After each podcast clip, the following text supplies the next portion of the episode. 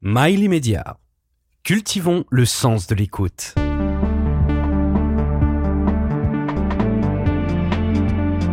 Pourquoi Une émission présentée par Frédéric Tadei. Hippolyte Girardot, euh, vous êtes devenu célèbre en tenant le rôle principal euh, d'Un monde sans pitié, le premier film d'Éric Rochant qui a marqué toute une génération. Mais vous avez joué dans plus de 70 films, sans oublier des séries aussi marquantes que Le Bureau des légendes ou Occupied. Et là, vous sortez un livre qui ressemble à un livre de souvenirs et vous n'en dites pas un mot. Vous préférez euh, parler d'un film qui visiblement a davantage compté pour vous, dont vous racontez la genèse et le tournage en détail. C'est un film que personne n'a vu et pour cause, c'est un film euh, qui n'est jamais sorti, c'est un film qui a disparu. Alors pourquoi ce film-là? Je trouve que c'est pas mal déjà. Présenté comme ça, je trouve ça assez drôle de parler d'un d'un film qui n'existe pas. C'est assez euh, troublant, assez intéressant. C'est un peu comme euh, c'est un peu comme euh, me fait penser à, aux aventuriers de l'âge perdu quand à la fin euh, il réussit à trouver quand même euh, ce qu'il ce qu'il cherche. Je sais plus ce que c'était mais c'est quelque chose de très important Indiana Jones.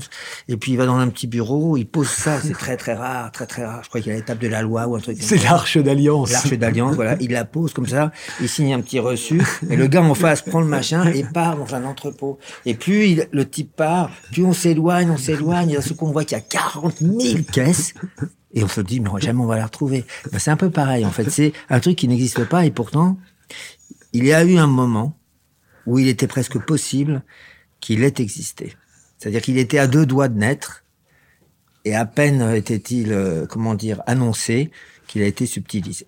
Il a été volé, absolument. Il a vraiment été volé. Alors moi, ça m'a fait penser à ce qui est arrivé à l'écrivain François Nourricier, qui s'était fait voler euh, son sac dans lequel se trouvait euh, son dernier manuscrit, le dernier le manuscrit de son dernier roman. Ça représentait deux ans de travail. C'était une époque où on n'avait pas encore d'ordinateur personnel, donc il avait un jeu uniquement de son de son manuscrit. Paf, il se le fait voler, il passe une annonce paniqué et, et finalement il l'a récupéré. Quelqu'un a retrouvé ses papiers, ses trucs et puis le manuscrit lui a lui a rendu. Il l'a il l'a publié sous le titre Le roman volé. C'est pas mal. Je savais pas cette histoire. Ouais. Et euh, mais mais je me suis dit un peu ce que vous avez dû vous dire euh, vous aussi, euh, c'est-à-dire est-ce qu'à un moment il a commencé à dire mais peut-être qu'il était pas aussi bon que ça ce roman, peut-être ah, bah oui, c'est voilà. Et, et peut-être qu'il vaut mieux qu'on me l'ait volé.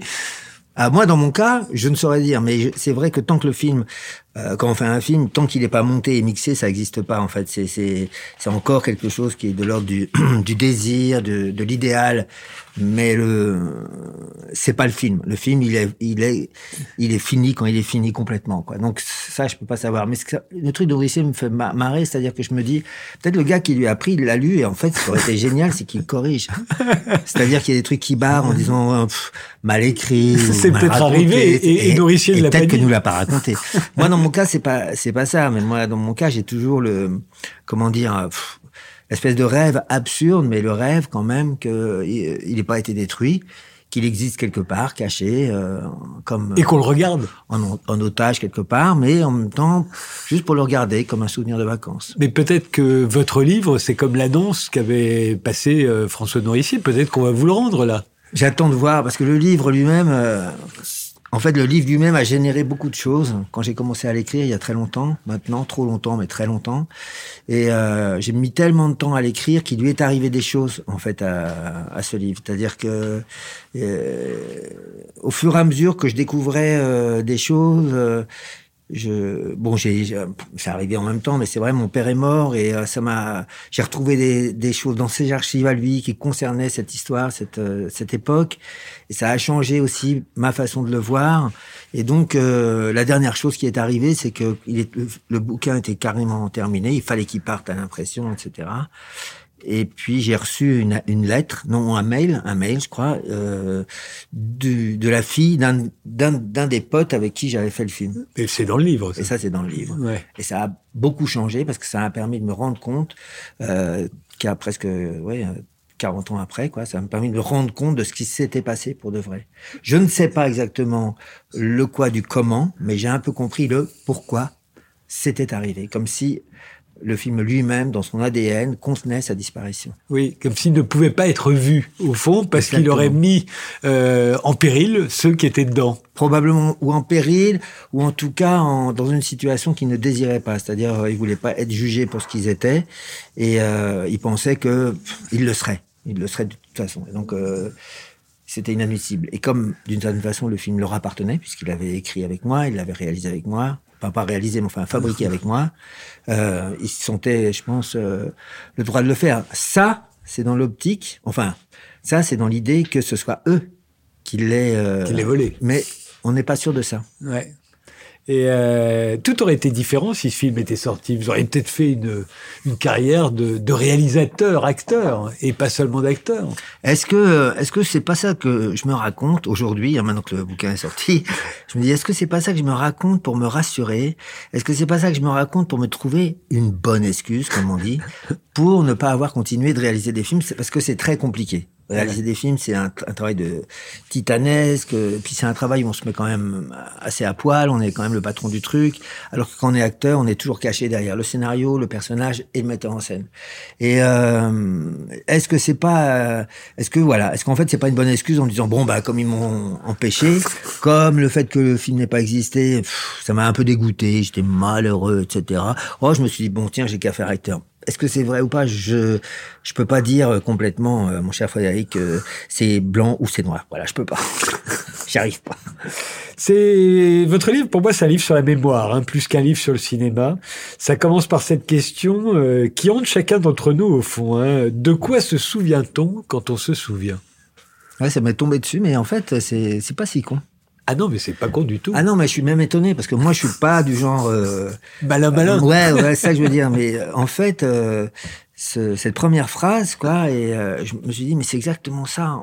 Et, et c'est quelque, et je pense que le, le bouquin est écrit euh, non pas pour répondre à la non, question. vous n'y répondez pas. Non, j'y réponds pas. Mais d'a- d'ailleurs, le bouquin n'est pas fait pour qu'on y réponde, juste pour qu'on se pose la question. Ouais. Et ça, c'est vrai que quand j'ai quand j'ai vraiment fini le livre, j'ai fait un petit bilan quand même. Je me suis dit euh, de quoi je me suis souvenu en fait dans toute cette histoire. C'est pour ça que je dis euh, que moi, qu'effectivement, euh, c'est peut-être une bonne excuse euh, ce que je raconte.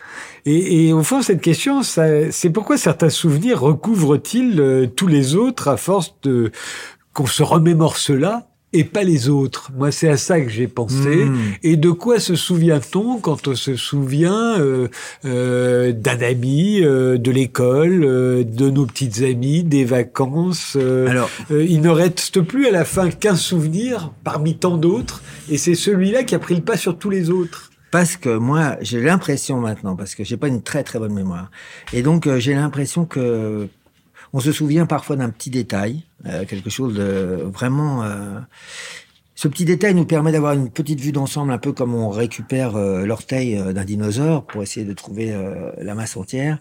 Mais en fait, ça ça marche pas comme ça. C'est-à-dire que ça, ça marche un peu comme la blague de l'éléphant.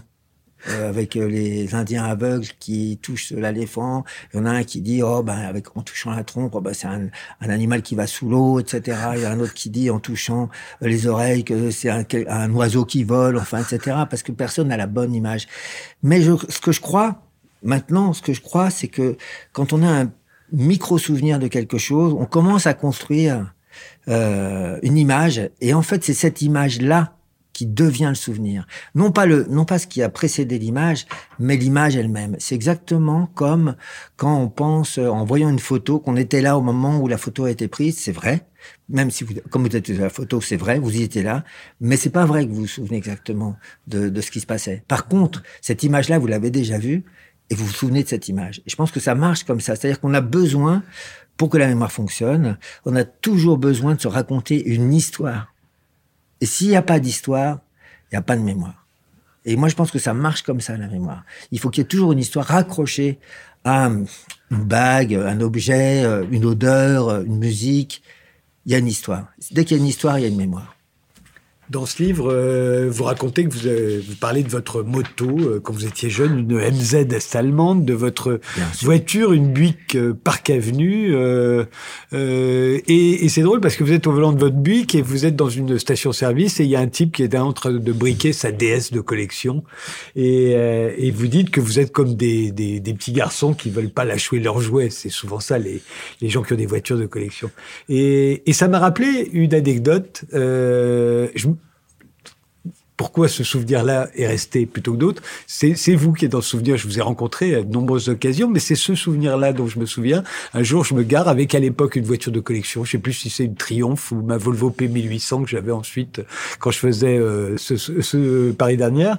Je me gare bord du trottoir. Je sors de ma voiture par le côté passager et vous êtes là, assis avec la mère de votre fille, d'ailleurs, euh, Isabelle Otero, à la terrasse, et vous me faites un gros sourire, mais on se connaît pas. Mhm. Euh, je fais pas, je pense pas que je faisais de télé à ce moment-là. Vous, je vous connaissais, mais et voilà. Et ce souvenir de vous, il a me regardant ma voiture, en réalité pas moi, mais ma voiture, comme un petit garçon qui aime les mêmes jouets. Euh, c'est un souvenir qui est resté euh, beaucoup plus que d'autres occasions où on s'est rencontrés sur des tournages ou ailleurs, par exemple. Pourquoi bah ce souvenir-là plutôt qu'un autre C'est c'est un, fétichisme. Bah, comme euh, non, mais comme vous avez euh, l'amour de aussi il y a des voitures qui sont assez belles et compliquées à, à garer, compliquées à gérer tout ça, etc. Euh, il y, a, y, a un. Alors, je ne sais pas pour vous, mais moi, je pense que c'est lié à mon à mon grand-père qui était mécanicien. Et donc, euh, je pense que c'est vraiment par rapport à ça que je considère la voiture pas du, tout comme un outil euh, pratique, mais comme un, un objet euh, qui nous définit, nous raconte, nous emmène, et nous accompagne. quelque chose de complètement ringard aujourd'hui et de complètement passéiste, stupide, abruti. Ça ne me dérange pas du tout d'assumer ça, mais absolument pas. Au contraire, je peux même le revendiquer. Mais ça fonctionne vraiment euh, comme un, oui, un objet euh, transitionnel. Quoi. Moi, je pense complètement. C'est, mais enfin, pour moi, c'est très fort. Quoi. Il y a une histoire. Et quand euh, et quand j'étais, c'était assez drôle parce que si on raconte un tout petit peu la situation, la situation, la schizophrénie sociale dont j'étais la victime. Je, je suis d'origine de Versailles, mais même pas le vrai Versaillais, c'est-à-dire le vrai bourgeois versaillais, comme euh, je sais pas comme les Podalides par exemple, c'est des vrais bourgeois versaillais. Leur mère était la libraire de Versailles, etc. Moi, j'étais un peu à la marge même de Versailles, mais néanmoins, j'étais quand même versaillais. Et évidemment, j'achète une moto, je la veux un peu, un peu qui a de la gueule. Mais pour avoir une moto qui a de la gueule, la seule qui a un peu de la gueule avec des, des beaux guidons, c'est la MZ. Et la MZ, elle est nulle. C'est une voiture fabriquée avec un moteur, une moto, fabriquée avec, euh, enfin, le moteur c'est un deux temps, ça fait un bruit horrible. Mais c'est un peu de la gueule qu'on est dessus. Elle est pas trop petite entre mes jambes. Donc voilà. Je, et qu'est-ce que je me retrouve dans une banlieue qui n'est pas du tout versaillaise, qui est pas si loin, mais qui est pas du tout versaillaise, avec des jeunes maghrébins. Voilà. Ceux avec qui vous allez faire ce fameux avec qui film. Je, avec qui je fais le film. Eh ben, cette petite moto, c'est rien, mais cette petite moto dans cette euh, commune gérée par une mairie communiste, d'un seul coup, ça, ça, me faisait un lien. J'étais lié avec ces gens-là, aussi à cet endroit-là. C'est complètement stupide, mais c'est voilà, c'est à ça que ça sert pour moi, les objets comme ça. Aujourd'hui, euh, vous l'avez dit, les voitures n'ont euh, plus pour les garçons euh, de la jeune génération l'importance qu'elles avaient autrefois. Par quoi est-ce qu'on les a remplacées, à votre avis? C'est-à-dire que vous le dites très très bien, ces petits garçons qui ne veulent pas lâcher leurs jouets, qui, avaient des motos et des, et des voitures, autrefois, ils, ils les ont remplacés par quoi aujourd'hui? Je pense qu'il y. Je pense qu'il n'y a rien qui peut remplacer le truc, le truc qui roule. Non, parce que le truc qui roule, c'est aussi lié à la route, quoi. Et la route, c'est quand même un, faire la route, c'est quelque chose qui, est, quand on est ado, c'est, ça compte énormément. C'est vraiment à cet endroit-là qu'on réfléchit, c'est à cet endroit-là qu'on rencontre des gens, c'est à cet endroit-là qu'on se confronte. Euh, quelle que soit la façon dont on fait la route, c'est quelque chose qui est qui est très très très euh, formateur quoi quand même. Aujourd'hui, c'est plus restreint, mais c'est vraiment. Euh, enfin, moi, je, je pense que si j'avais pas fait des grands voyages en, à moto ou en, en voiture, je serais pas du tout le même. Alors que j'aurais pu faire des études différente, je serais quand même, ça m'aurait pas changé, quoi. J'ai l'impression que les, garçons aiment le jeu et le danger, et c'est pour ça qu'ils aimaient les voitures, parce que c'est le jouet le plus dangereux. Aujourd'hui, on pourrait dire que ça c'est remplacé par la drogue. Euh, ouais, mais la drogue, c'est euh, ok, il y a des voyages intérieurs, tout le monde ici est au courant. Là, j'entends tout le monde rigoler derrière, mais euh, c'est pas la même chose que bouger, que rencontrer des gens, que changer de paysage. Et c'est pas du tout euh, la même chose. Et en plus, on peut très bien rouler euh, prudemment. Ça n'a rien à voir avec la vitesse, avec l'idéologie des années 50, avec James Dean, etc. Je pense que voilà, à, mon époque, c'est plus ça, quoi. C'est juste euh, bouger d'un endroit à un autre et euh, voilà, avec son son petit cheval. Je sais pas comment dire, il y a quelque chose comme ça, quoi, pour moi. Toujours à propos de souvenirs, vous racontez votre arrivée à New York en 1981. L'arrivée à New York, ça fait partie des grands souvenirs d'une existence, euh, mais c'est une ville qu'on a tellement vue au cinéma qu'on en a des souvenirs accumulés bien avant de l'avoir vue en vrai. Si bien qu'on peut vraiment se poser la question à son sujet, de quoi se souvient-on quand on se souvient de New York? Bon, mais hein, il y a des choses qui marquent effectivement, et d'ailleurs à cause des images de New York qui, est, qui était très présent dans tous les films des années 70 des, des Américains quand même. La ville était vraiment une ville euh, compliquée, on sentait que c'était une sorte de jungle. Et le moment où euh, on débarque par euh, c'est un tunnel, hop, et on arrive euh, dans Manhattan, on est quand même très vite dans le film, dans tous les films qu'on a vus. Et je crois que c'est ça le souvenir, c'est-à-dire que c'est même pas la vie elle-même qu'on voit. Voilà. On retrouve vraiment les images qu'on a adorées, qui nous ont fait rêver quand on regardait French Connection ou euh, Taxi Driver. Mais justement, vous avez eu de la chance en arrivant là-bas en 81 de voir véritablement le New York de Martin Scorsese, Ouais. qui n'existe plus aujourd'hui. Ah quand on va à New York, on est dans le New York de Woody Allen, c'est-à-dire Ouais, un. New York aseptisé, bobo, Propre. pour les touristes, Très euh, qui n'a plus rien à voir avec le New York de Jimi Hendrix euh, et, ou de Martin Scorsese. C'est un peu comme si on disait euh, Saint-Germain-des-Prés, bah oui, non, ça n'est plus du tout un quartier littéraire, faut le savoir. c'est fini, quoi. De la même manière, effectivement. Ouais, c'est la manière. Vous êtes euh, l'un des rares euh, dans ce livre à décrire le cinéma comme il est, c'est-à-dire très hiérarchisé. Même sur les tournages, les acteurs ne mangent pas avec les techniciens. C'est comme ça.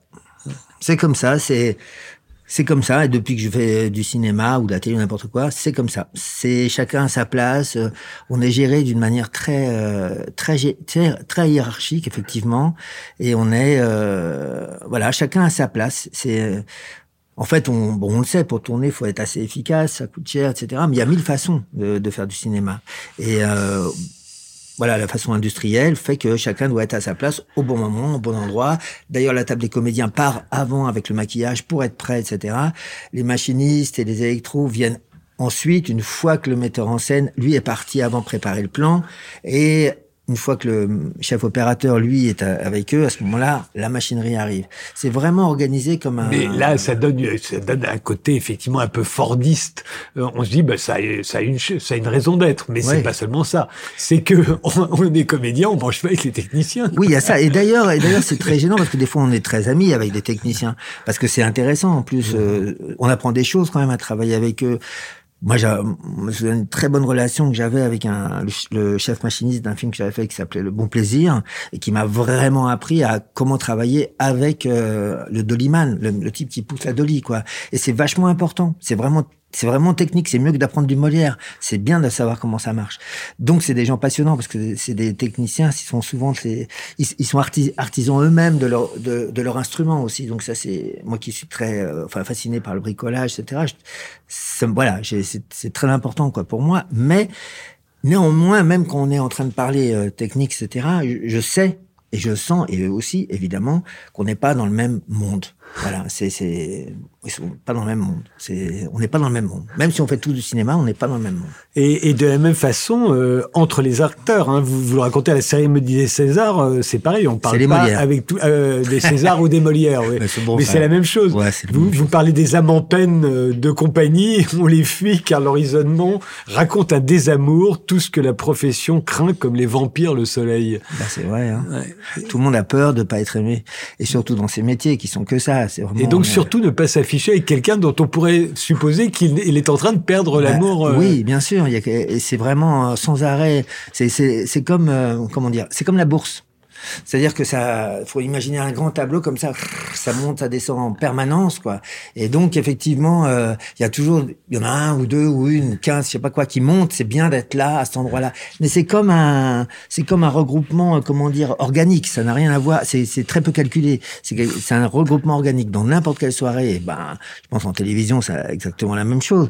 Mais c'est, il y a un regroupement organique des gens dont ils pensent que c'est des gens importants. Et voilà, il y a une sorte de, de, de- d'effet grégaire qui crée en plus le buzz par rapport à ça. Et le festival de Cannes, c'est l'apogée, parce qu'en plus ça se complique, parce qu'il y a les acteurs américains, pour Ouais. qui le reste du monde est quantité négligeable? C'est-à-dire que tout à coup, quand Oui, euh, oui, à Cannes, les acteurs français, de toute façon, ont l'impression d'être déjà dans la banlieue.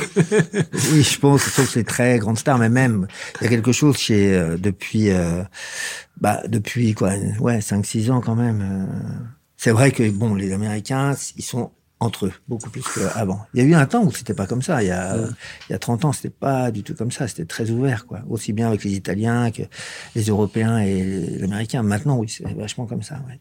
Mais euh, au fond, le, le cinéma, c'est quand même l'humiliation permanente. quoi. Le cinéma, c'est euh, à vivre, oui, c'est l'humiliation permanente. Il n'y a pas de raison, j'ai envie de dire que le, que ça ne le soit pas. C'est ça.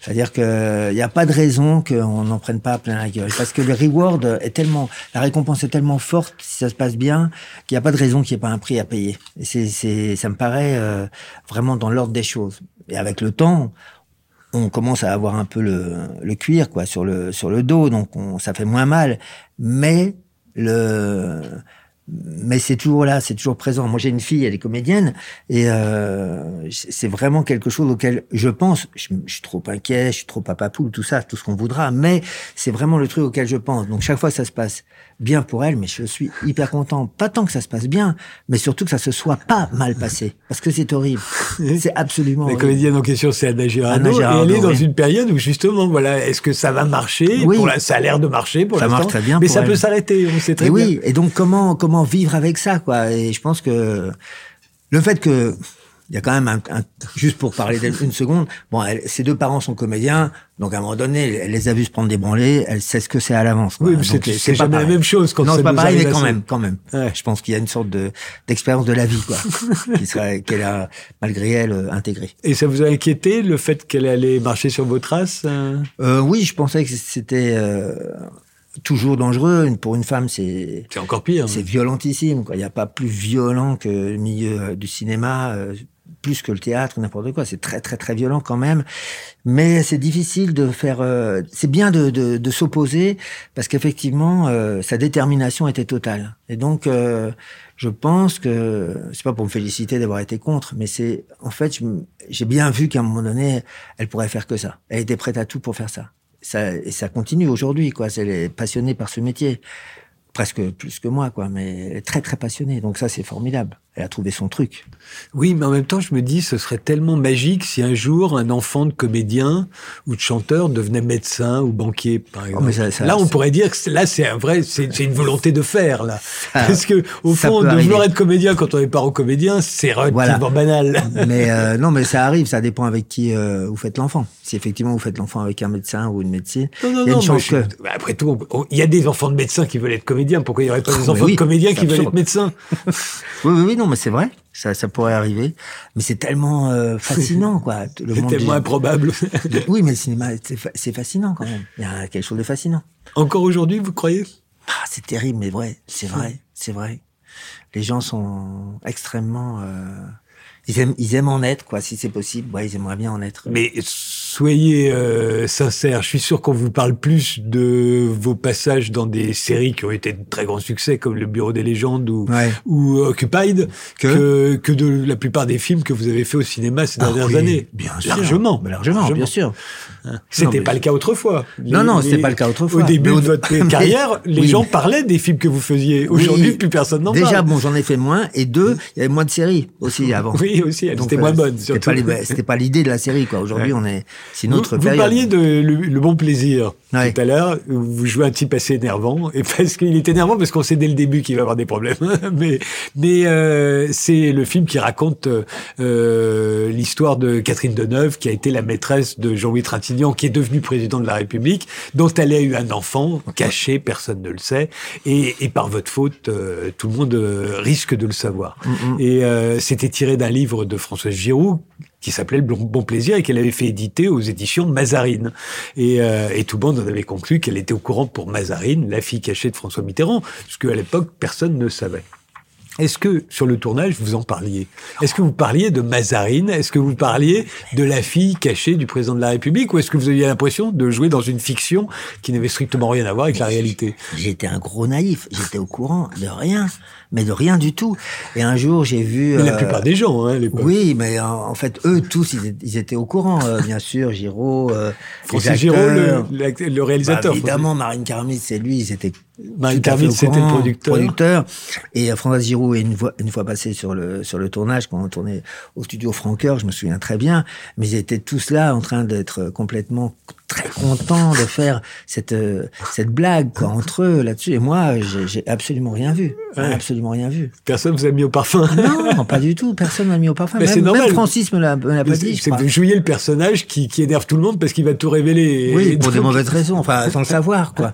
Parce qu'il ah oui non parce qu'il était euh, un peu drivé par ce journaliste merveilleux dont euh, l'acteur j'ai oublié son son nom qui était absolument génial qui publiait une lettre confidentielle où en fait euh, il dévoilait tous les secrets de la République.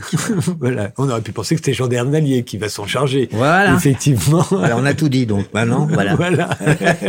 et et, euh, à l'époque, effectivement, euh, quand ce film est sorti, euh, personne n'a évidemment euh, moufté. C'est seulement quelques années plus tard qu'on parlera de Mazarine. Ouais, bien sûr.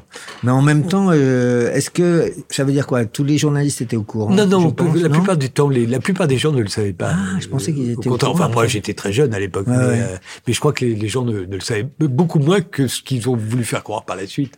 Ils n'étaient les- pas dans ouais, le mais je pense que les gens du canard étaient au courant, etc. Je ne sais pas. Ils ont, non, mais ils ont pu retenir l'inf- l'information, je pense. Et euh, Il y avait un peu de déontologie. un mot sur un, euh, sur un monde sans pitié, parce que ce film vous colle forcément à la peau. Il a marqué toute une génération. Ouais. Et euh, votre personnage s'appelait Hippo d'ailleurs, et c'était un personnage très emblématique de cette époque où les gens, où il y avait toute une génération qui ne voulait pas travailler, dont je faisais partie d'ailleurs, et, euh, et qui ont retardé le plus longtemps possible leur entrée sur le marché du travail, qui faisaient pas forcément d'études, et c'était ça le, le personnage. Et comme il s'appelait Hippo, on disait que c'était vraiment vous, alors que Hmm. pas du tout. Vous Non. bossiez depuis un certain temps déjà. euh, D'abord, euh, oui, je bossais. Puis en plus, euh, Eric avait écrit euh, ce personnage. Il voulait que je l'interprète parce qu'on avait déjà fait deux courts métrages ensemble. Il pensait que c'était parfait, etc. Mais le personnage était en, comment dire, en, en gestation dans, dans ses écrits depuis bien avant qu'il me rencontre. Quand même, il voulait absolument raconter. En fait, en fait, son, son but était assez simple. Il voulait mettre en scène un personnage et, et autour de lui d'autres personnages, des copains qu'il ne voyait pas au cinéma. C'est c'est- c'est ça qu'il voulait raconter. Et c'était un personnage tout à fait typique de cette génération. Il, il avait dû exister précédemment, mais là, il était assez typique. Et d'ailleurs, après avoir vu le film, moi, je me suis mis à travailler.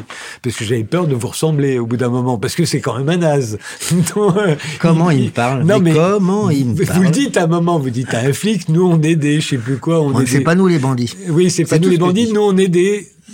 On est des nuls. Voilà, c'est ça. C'était terrible. Vous rouliez dans une voiture pourrie, d'ailleurs. Ouais, mais je l'aimais bien, c'est une 404. la 404, c'est inusable. C'est une très bonne bagnole, un moteur est parfait, enfin, elle est formidable. Elle tient très, très, très bien la route. Ouais. Bref, mais pour en revenir à. Ça fait partie, je pense, Hippo, des rôles qui, qui collent à la peau. Mais c'est, unique. C'est Ouais. unique, c'est même pas un rôle, quoi. C'est-à-dire que ça devient un personnage emblématique, un peu iconique, qui représente à la fois euh, son âge, un peu avant, un peu après. Euh, Vous étiez suis- plus âgé que le personnage, Oui. d'ailleurs. hein. Et après, je me souviens qu'il y avait une pub qui disait euh, emmenez vos parents voir le film pour qu'ils vous euh, qu'ils arrêtent de vous faire chier. C'était vraiment quelque chose. qui- et en, mais je crois que c'est un- ça a été aussi formidable. Le film est très bien, très bien écrit, etc. Mais euh, je pense que c'est parce que on avait d'un seul coup un portrait de la jeunesse qu'on n'avait pas autre, on n'avait pas ça au cinéma. On en a eu pour chaque génération. D'ailleurs, les tricheurs de Marcel Carnet, c'est la génération de la fin des années Ouais, 50. Et mais- le, le slogan, c'était le film que tous les jeunes iront voir et que tous les parents devraient aller voir. Ah bah voilà, c'est un pareil. peu la même chose. Ouais, pareil. Mais il y a, y a à chaque fois il y a un truc quand euh, comment dire quand Depardieu et Devers ont fait les valseuses, c'est pareil. Ils ont incarné une jeunesse à un, à un moment. C'est il y a y a toujours Mm. Je crois quand que ça, la, la haine, c'est pareil. Oui, ça, c'est fini. C'est plus le cinéma qui le fait. Ce sont les séries. Euh, je pense qu'aujourd'hui c'est les séries. Je pense qu'aujourd'hui au cinéma on n'a pas eu la possibilité de faire ça. Je pense que le cinéma aussi euh, s'est retrouvé dans une situation où il a été moins euh, hip qu'il aurait pu être et la, la série est passée devant. Et c'est un peu un problème parce que la série, c'est, euh, enfin moi je trouve ça génial, mais ça consomme quand même très, c'est très chronophage. Et euh, parfois pour pas de bonne raison. Il n'y a pas assez d'histoire pourtant. Oui, et c'est pas de l'art souvent, parce Non. que c'est parce que les réalisateurs sont Non, c'est de, la c'est de la narration. euh, voilà, Ouais. mais c'est bien les histoires. Moi, je trouve ça formidable. Moi, j'ai travaillé sur le bureau, c'est très intéressant. Les histoires sont formidables. Maintenant que vous avez écrit ce livre qui est assez réussi et plutôt Merci. très bien écrit, vous avez l'intention de- d'en écrire d'autres? Vous vous parlerez un peu plus des films qu'on a vus au détriment de celui qu'on ne verra jamais? Peut-être, je sais pas, j'ai pas d'idée pour le moment. J'ai pas. C'est très bizarre de sortir un livre pour la première fois. C'est un truc très étrange, quoi. Ça n'a rien à voir avec le cinéma. C'est. Et je suis un peu, voilà. Je sais pas que je suis vieux, mais quand même, j'ai fait des tas de trucs. Et d'un seul coup, sortir un livre, je trouve ça vraiment étrange. C'est un drôle de milieu l'édition. C'est pas du tout euh, comme le cinoche. C'est en même temps, à la f- ce qui est génial, c'est que ça coûte rien à faire. Voilà, un peu, beaucoup de temps, mais un crayon, un papier, c'est bien. Et puis on est le patron. Et on est le patron, exactement. Euh, exactement. Je pense que c'est ça le truc euh, qui fait du bien. Donc pour la suite, euh, je sais pas, mais je sais pas. Je veux, je- faut que je relise le, bou- le bouquin. Il faut que je sache à quel moment le bouquin raconte des blagues, des mensonges, des trucs qui sont pas vrais. Et pourquoi je l'ai fait? Ça, il faut que je quand même.